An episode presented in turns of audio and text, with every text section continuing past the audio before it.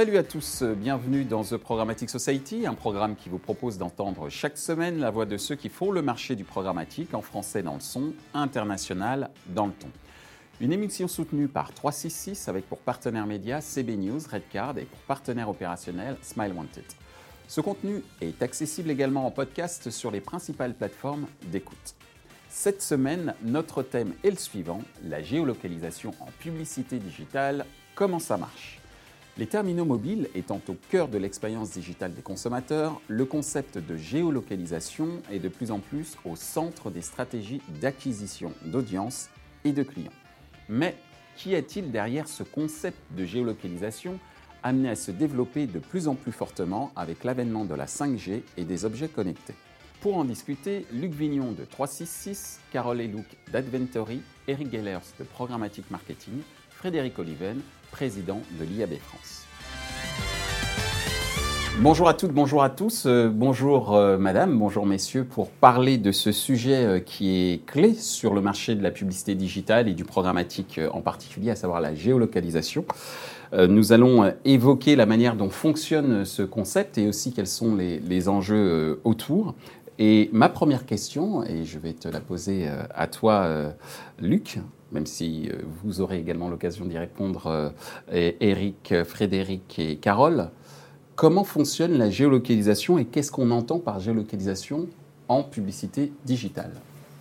Luc Me poser cette question-là à moi qui représente la PQR, c'est euh, comme demander à un poisson son sentiment sur l'eau.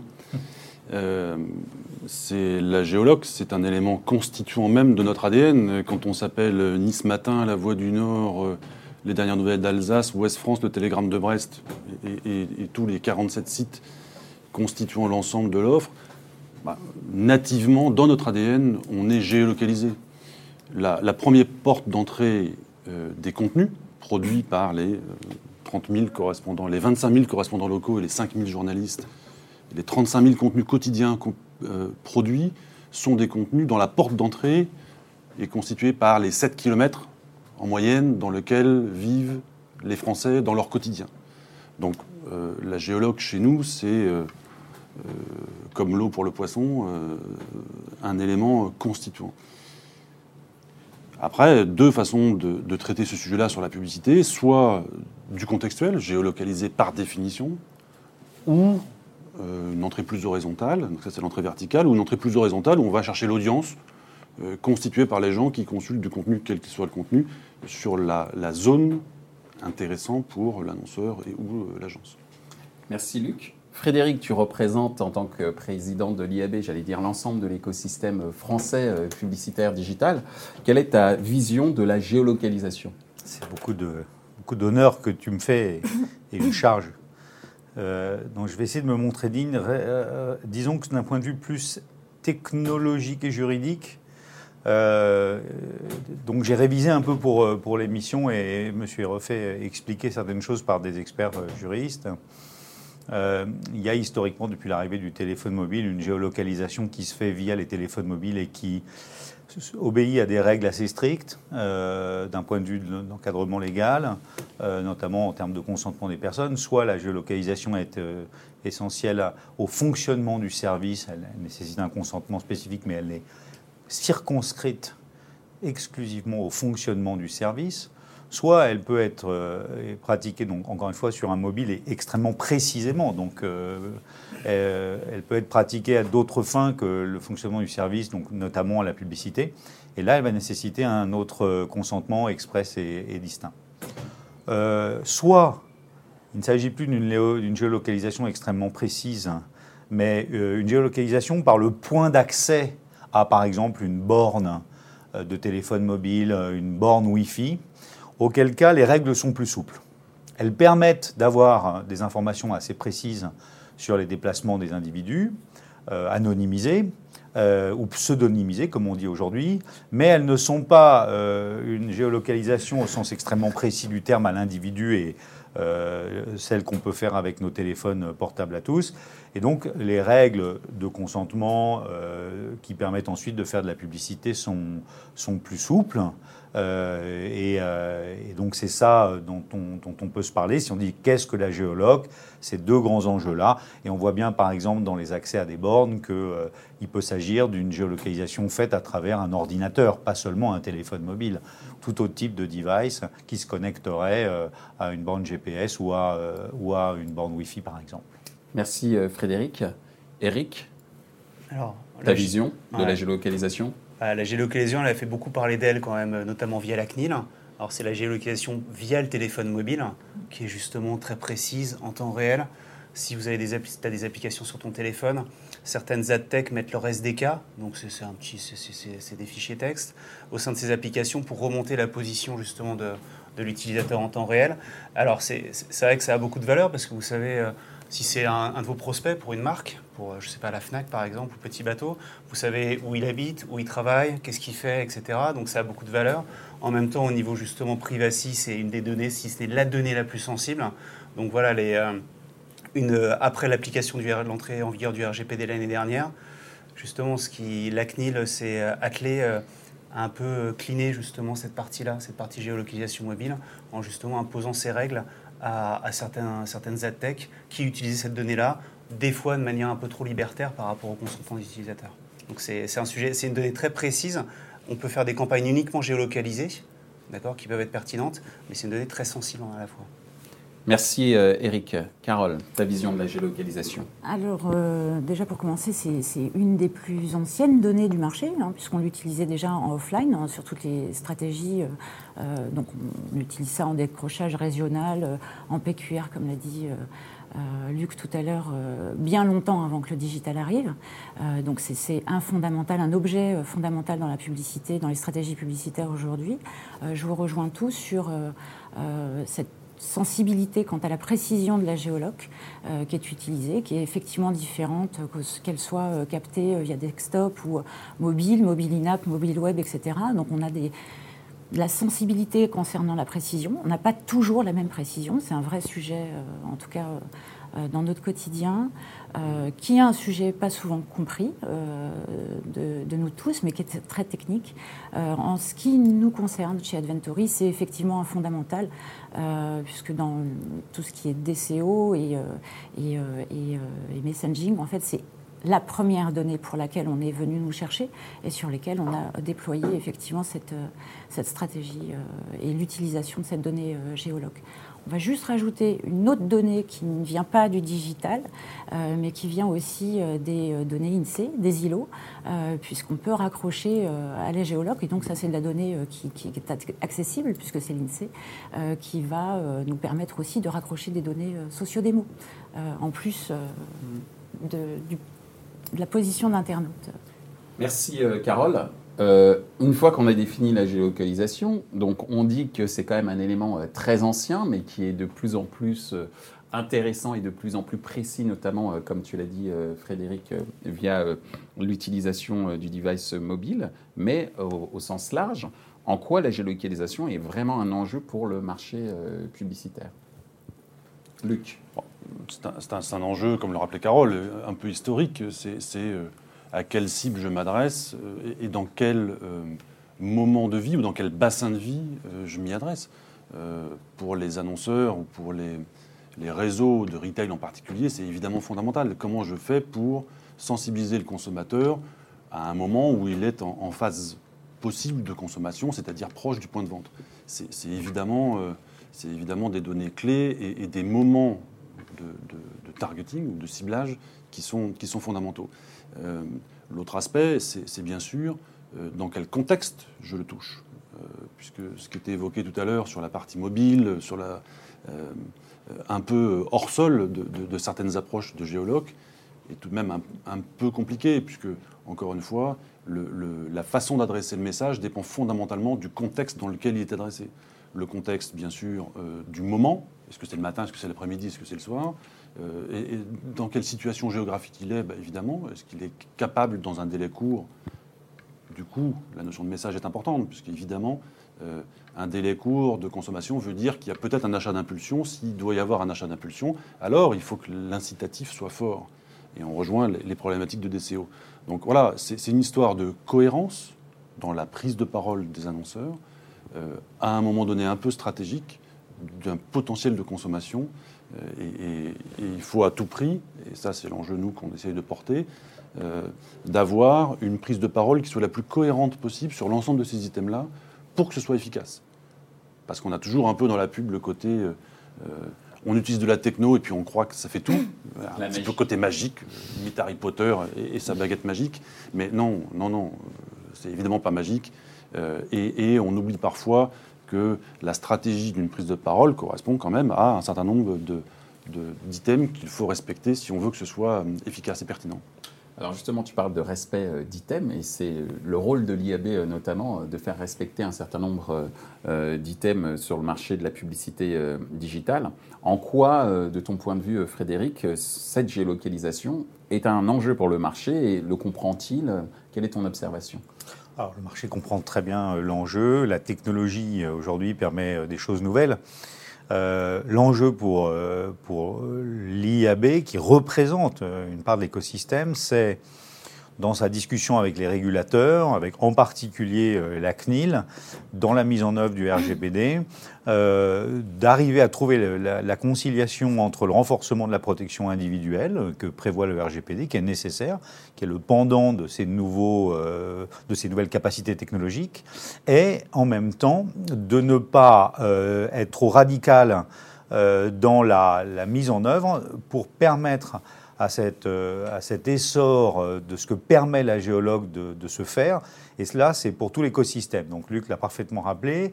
D'un côté, la demande, celle des annonceurs, de l'autre, l'offre. Et l'offre, elle est double finalement, celle des retailers qui se retrouvent dans une position assez intéressante de pouvoir amener, euh, qui eux-mêmes ont besoin de montrer euh, l'efficacité de ce qu'ils font et de pouvoir amener la preuve de cette efficacité à des annonceurs, donc euh, qui vient effectivement acheter en magasin un produit à la suite d'une exposition à une, une activation euh, digitale. Mais ce qui est fondamental, c'est pour les médias, et je dirais en particulier les médias traditionnels, parce qu'on ne se fait aucun souci pour les Américains qui ont euh, aujourd'hui beaucoup de moyens de réconcilier tout un tas de données et d'apporter des éléments d'information. L'enjeu, il est par exemple de permettre typiquement à l'ensemble des, des, organes de presse de la PQR, dont on sait le rôle absolument clé qui, qu'il joue dans le tissu euh, social, euh, euh, politique, économique, culturel français, de pouvoir tirer parti de ces nouvelles demandes de leurs clients annonceurs, générer des revenus qui constituent le nouveau modèle économique, par exemple, des médias traditionnels et tout particulièrement de la presse quotidienne régionale. donc, ce qu'il faut, c'est que le régulateur ne vienne pas mettre un coup d'arrêt à, à, cela. Donc, la demande, elle est parfaitement comprise, elle est partout, elle est forte, elle doit totalement protéger, elle doit être totalement euh, respectueuse de la protection renforcée des individus, sans obérer les capacités de monétisation nouvelles que tout cela peut euh, apporter à, en particulier, euh, des, entreprises comme celles qui constituent 366 et, et un certain nombre aussi d'enablers de, technologiques qui sont des, entreprises partenaires de, de celles-ci puisque tu parles d'entreprises partenaires, on va donner la parole justement à l'une d'entre elles, à savoir Adventory par l'intermédiaire de, Carole. Alors justement, comment tu fais comprendre euh, à l'ensemble de tes partenaires euh, clients ces enjeux autour de la géolocalisation à travers tes services ou d'un point de vue euh, global, j'allais dire?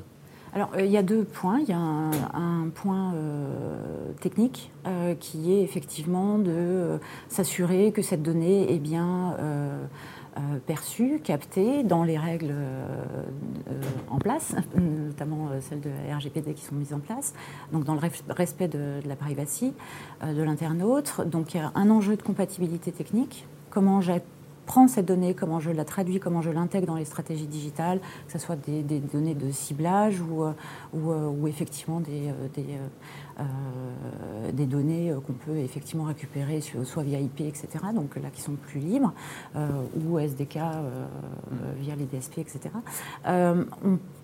donc cet enjeu-là, c'est une grosse partie de notre travail, donc d'expliquer beaucoup comment tout ça fonctionne et le faire fonctionner. pour X annonceurs. Et il y a un deuxième enjeu qui est un enjeu de bah, qu'est-ce qu'on en fait? L'objet géologue, euh, à quoi ça correspond dans une stratégie pour un annonceur. Donc évidemment, là on va rentrer dans de la scénarisation. Qu'est-ce que je raconte? Quel est le, point du message? Qu'est-ce que je dis à mon internaute? Donc on va plus rentrer dans des fondamentaux de la publicité, rentrer dans de la pertinence, de l'intérêt et euh, euh, là dérouler plusieurs types de scénarios. On va, la géologue, ça apporte effectivement tout ce qui est cartographie, points de vente. Euh, si ces points de vente, on peut aller jusqu'à de la remontée d'horaire d'ouverture d'un magasin. On peut remonter également du stock euh, d'un produit, puisque si on s'est allié jusque-là et si l'annonceur est équipé pour remonter ces données-là, on peut remonter aussi une, donnée de stock par rapport à un produit précis, dans une région précise, rattachée à un magasin précis.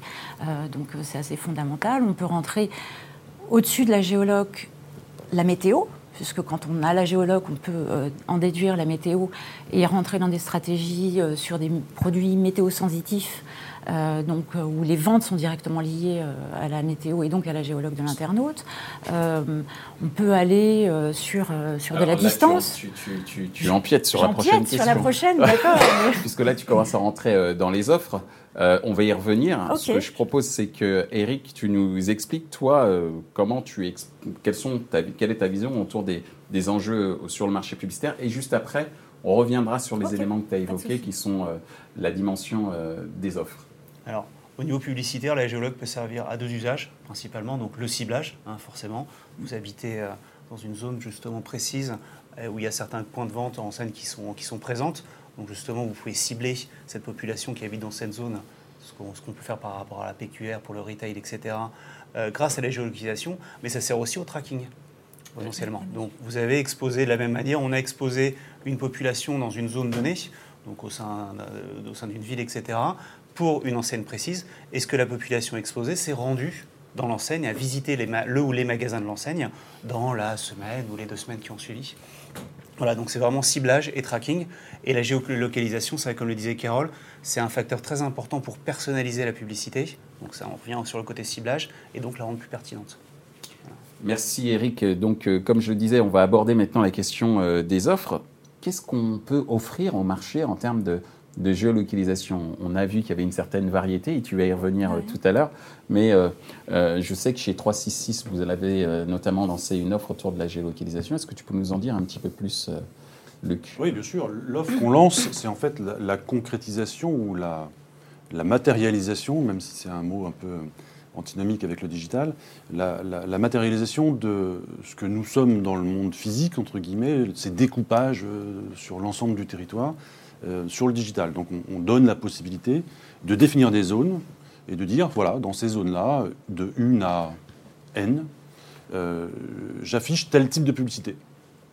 J'allais dire, c'est assez basique, euh, avec quand même quelques garanties sur ce basique. La garantie, c'est le contexte de diffusion, le fait qu'on recueille effectivement le consentement et les données de façon assurément compatible avec euh, la loi en vigueur euh, et qu'on fait de façon garantie. À l'inverse du programmatique où on ne sait pas bien ce qu'on va. C'est-à-dire qu'on donne des forecasts, on donne des budgets prévisionnels et on dit bah voilà, ça va vous coûter tant pour toucher telle cible à tel endroit.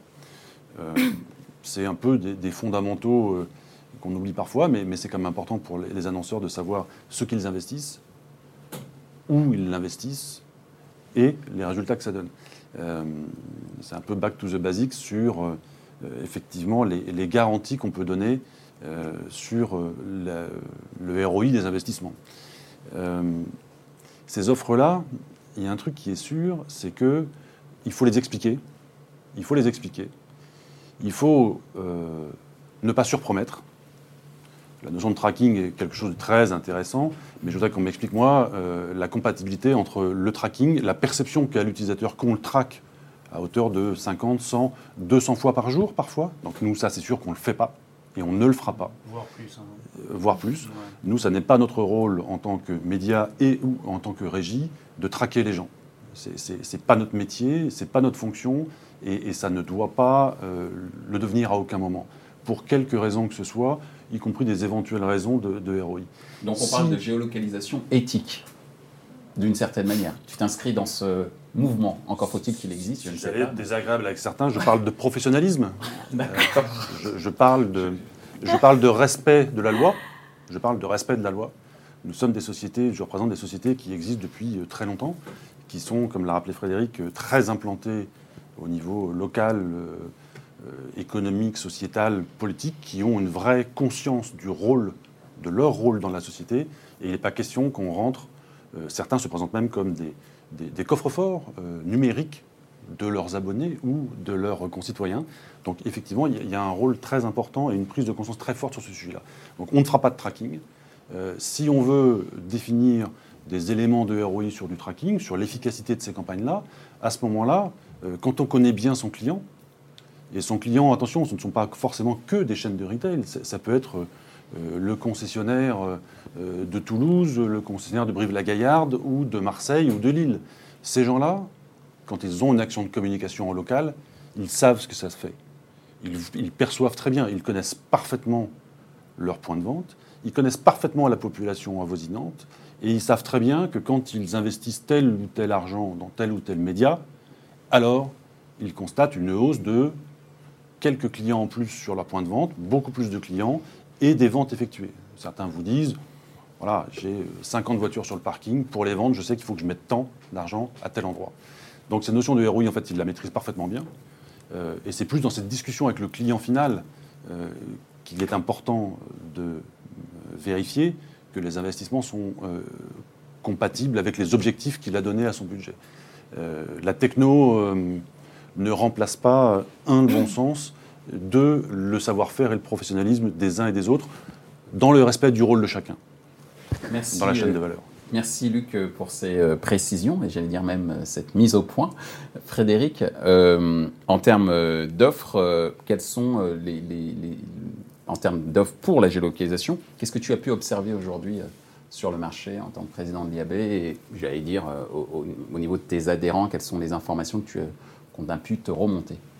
Je ne veux pas paraphraser ce qui a déjà été dit. Euh, il y a des acteurs aujourd'hui qui ont et des technologies et des savoir-faire pour accompagner les stratégies des annonceurs ou accompagner les offres des éditeurs. Donc, euh, et après, euh, c'est ce que vient de dire Luc, il y a la nécessaire. Il y a le respect de la loi, c'est une chose. On est quand même dans une phase on est encore en train de discuter avec la CNIL d'un certain nombre de règles. Elle, avance progressivement dans ce qu'elle dit, dans le cadre de certaines mises en demeure notamment. Mais tout n'est pas fait, tout n'est pas figé loin de là. Il y a des discussions très importantes qu'il faut qu'on ait avec la CNIL pour préserver, en tout cas du point de vue de l'IAB, la croissance qui peut être tirée de, notamment sur la géoloc, mobile, mais il n'y a pas que ça. Il y a globalement dans le cadre du RGPD. Les offres euh, qu'on voit sont celles qui ont été décrites. Euh, euh, je pense que ça a été bien résumé autour, des, deux sujets que sont ciblage géolocalisé. Je vous donne un exemple très simple. Un opérateur de télécom va vouloir toucher par des, des activations digitales des gens qui sont installés dans des zones éligibles à la fibre. Donc dès lors que ces zones deviennent éligibles à la fibre et qu'on est capable d'identifier ces zones, euh, on va plutôt parler aux gens qui sont dans ces zones. Rien de très intrusif sur la vie privée des gens euh, à ce niveau-là. C'est même au contraire potentiellement quelque chose qui peut être intéressant pour les gens de voir qu'il y a des offres nouvelles euh, qui arrivent, qui permettent d'avoir du plus haut débit, parfois moins cher, on peut l'espérer, etc., etc. Voilà le genre d'offre qu'il y a. Et pour le faire, eh ben, il y a besoin d'avoir un écosystème technologique, euh, quelques partenaires qui savent le faire euh, et ou un écosystème et ou des partenaires. Voilà ce qu'on observe, ce genre d'offre-là. J'en ai parlé tout à l'heure. Les retailers aujourd'hui peuvent donner, euh, exploiter leurs data à la fois pour du ciblage et de la mesure, ce, que, ce qui a été indiqué tout à l'heure, la mesure de, de, performance, de, de transaction et certains acteurs font de la mesure de visite ou de, déplacement à proximité euh, d'un réseau d'enseignes qui, a, activé une campagne digitale. Donc il y a des partenaires qui font ça. Plusieurs briques doivent être assemblées pour le faire. Vous avez les gens qui, euh, qui sont euh, détenteurs d'un espèce de savoir-faire global et qui vont chercher les technos euh, pour le faire. Puis vous avez des, entreprises qui, font tout beaucoup plus in-house, mhm. parce qu'elles cherchent à acquérir en interne beaucoup de savoir-faire et à acheter les technos qui vont bien. Et puis après, du point de vue des annonceurs, je pense que c'est donc encore une fois l'offre, les partenaires technologiques, les retailers qui, je pense, ont un rôle assez important et qui va, euh, qui va grandir. Euh, et puis derrière, euh, les annonceurs eux-mêmes. Je pense que ça, sur les besoins des annonceurs, euh, je pense que c'est assez clair. Merci Frédéric. Tu parlais euh, des partenaires technologiques, justement. Euh, Adventory en est un pour beaucoup euh, dans le Oui. cadre de cette euh, géolocalisation. Donc tu as déjà mentionné un certain nombre euh, d'offres. Est-ce que tu peux Alors, je compléter vais- ce que tu alors, disais coup, tout je à vais- l'heure Je vais compléter parce qu'effectivement, on a parlé de tous les aspects de retail euh, avec donc euh, l'automobile, les télécoms, les retailers. On, on a aussi un très très grand euh, acteur qui est très consommateur de, de la géologue, c'est toute l'activité de tourisme. Euh, nous, on travaille beaucoup avec euh, oui, SNCF, Transavia, euh, la Compagnie des Alpes.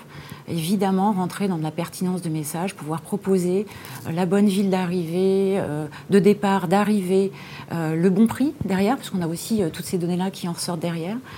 Tout ça, c'est rentrer dans un sujet de pertinence. C'est ce que tu disais, Frédéric, hein, porter la bonne offre aux, yeux de l'internaute. On a beaucoup, par exemple, travaillé avec la Compagnie des Alpes sur des sujets de distance liés à la géologue.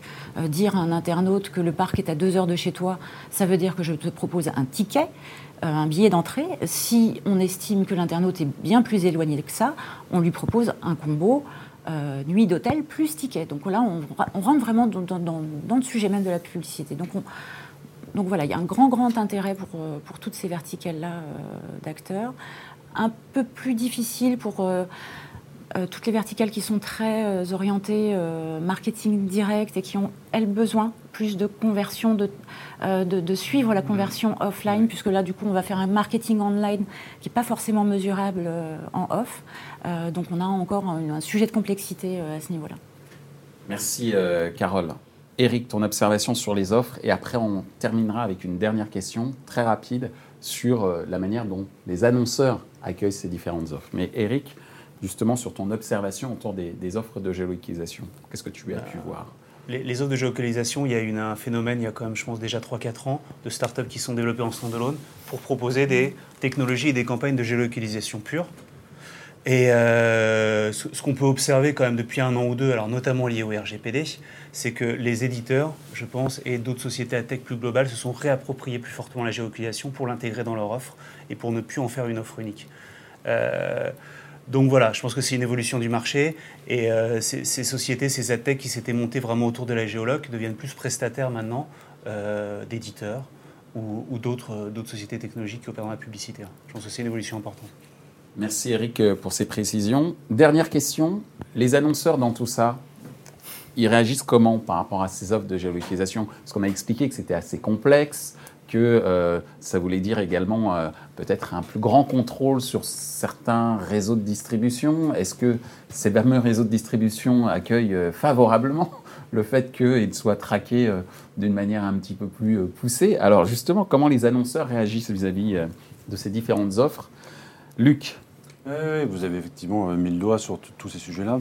Euh, L'offre Hexago, nous, donc, qui cette offre de géolocalisation qu'on qu'on a lancée. Hexago, c'est, on rappelle, c'est l'offre de 366. C'est l'offre 366 sur l'ensemble de la PQR, l'ensemble des sites de la PQR, territoire national, qui nous permet d'avoir des zones euh, de chalandise ou des zones de diffusion de publicité adaptées, éventuellement en DCO, se- se- selon tous les scénarios possibles.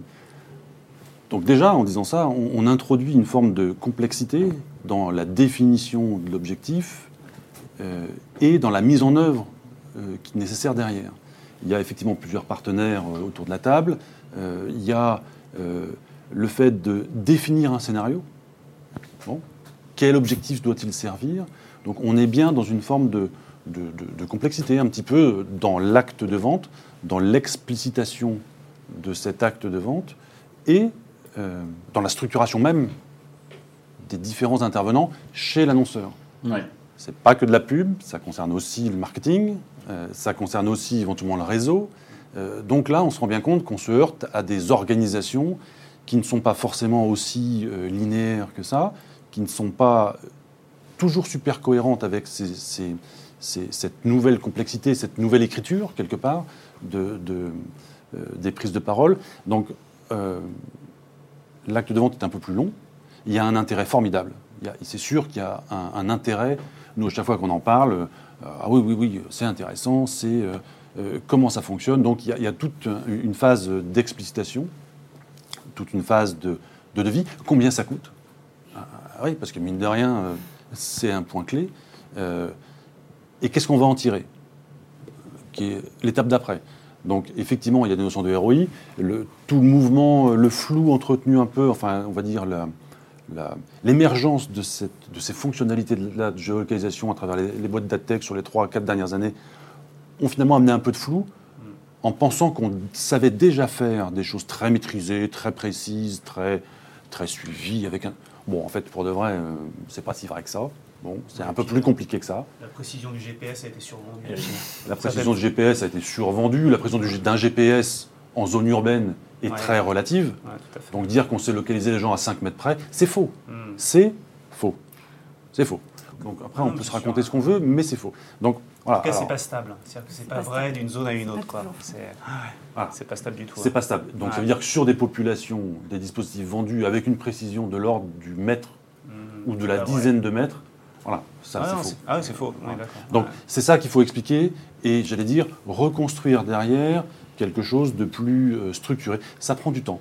Donc il y a un intérêt très fort euh, et il y a une inertie liée aux organisations, liée à une perception, euh, liée à la complexité de mise en œuvre qui, est réelle, qui, voilà, qui nécessite un peu de temps et un investissement humain important pour le fait de porter ces offres-là et surtout de ne pas survendre les éventuels résultats.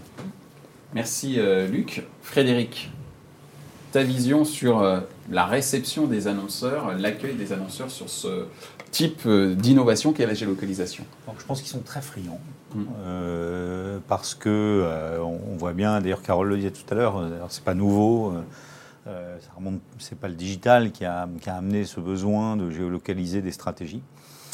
mais Aujourd'hui, on voit bien la puissance, le côté euh, scalable euh, de, ce genre de démarche. Alors justement, beaucoup d'appétit pour euh, ces innovations, mais la scalabilité conciliée avec l'intégration des savoir-faire, des expertises et en fait le, fait d'être vraiment souverain sur ces datas pour un annonceur, d'en acquérir une vraie connaissance client nouvelle, on n'en est pas encore là, ou alors, encore une fois, on passe par les plateformes et on est euh, assez tranquillisé. On externalise finalement l'expertise et la performance à travers les grandes plateformes, mais on va on va pas faire forcément énormément progresser euh, euh, l'entreprise en termes d'expertise et de connaissance client.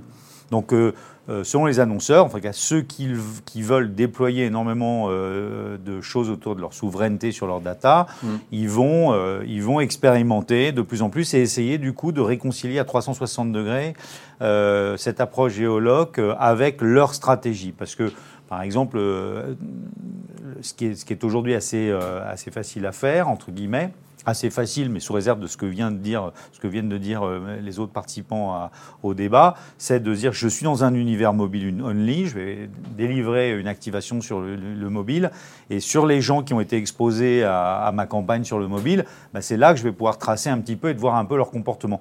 Mais quand un annonceur euh, est, en campagne, il n'est pas que sur mobile. Donc mmh. ça va être la réconciliation qui va être plus, plus, euh, plus, plus complexe, plus lente. C'est là que je trouve que 366 porte bien son nom il y a quand même, euh, à travers un acteur comme 366, un vrai, une vraie promesse forte et qui sera tenue, je pense, euh, d'avoir une stratégie globale euh, sur l'ensemble du territoire national et à 360 degrés, fixe, mobile, grâce et, derrière avec la qualité des, contextes qui est quand même très importante et fondamentale parce qu'on sait que les gens qui sont des, des, clients de la PQR sont attachés à leur territoire. Donc c'est des choses qui comptent.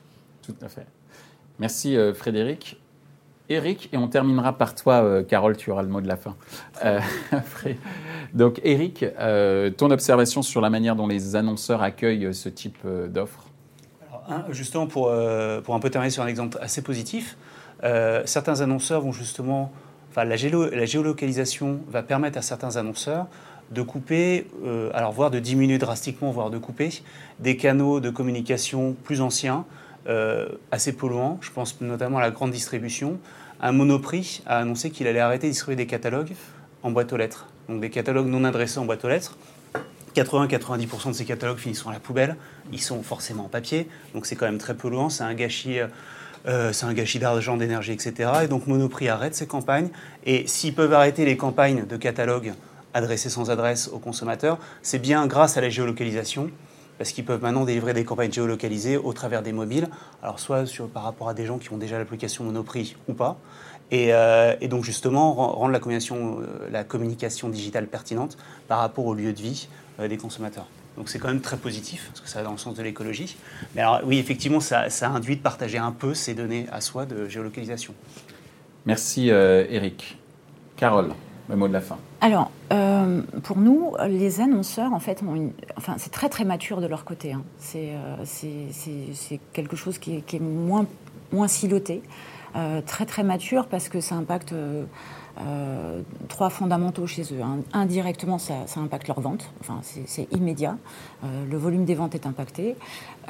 Deux, il y a une relation avec leur réseau local euh, qui, du fait du digital, où on s'est retrouvé à un moment à une position, est-ce que je fais que du on, est-ce que je fais que du off, comment je réconcilie les deux, définitivement euh, euh, mettre la main sur la géologue et intégrer la géologue dans ces stratégies digitales a permis de réconcilier le discours de la marque et de soutenir le local fortement. Donc ça, c'est vu, c'est fait. Enfin voilà, on a aussi ces actions-là. 366 rentrent dans cette veine-là. et puis, il y a aussi un sujet de trade marketing. Euh, on a vraiment, euh, euh, par rapport aux retailers, on a, vraiment des sujets trade où une marque, souvent les FMCG, hein, qui, veulent être distribués ou ont des réseaux de distributeurs plus ou moins spécifiques, ces, campagnes-là sont aussi payées par, par ces réseaux-là. Et donc, c'est quelque part une mesure, donc ça c'est une mesure qu'on peut apporter comme preuve de soutien de la marque et de la promotion de la marque sur son réseau et, et pour soutenir son trade le dernier point, euh, qui était effectivement d'expliquer, je suis d'accord avec toi, Luc.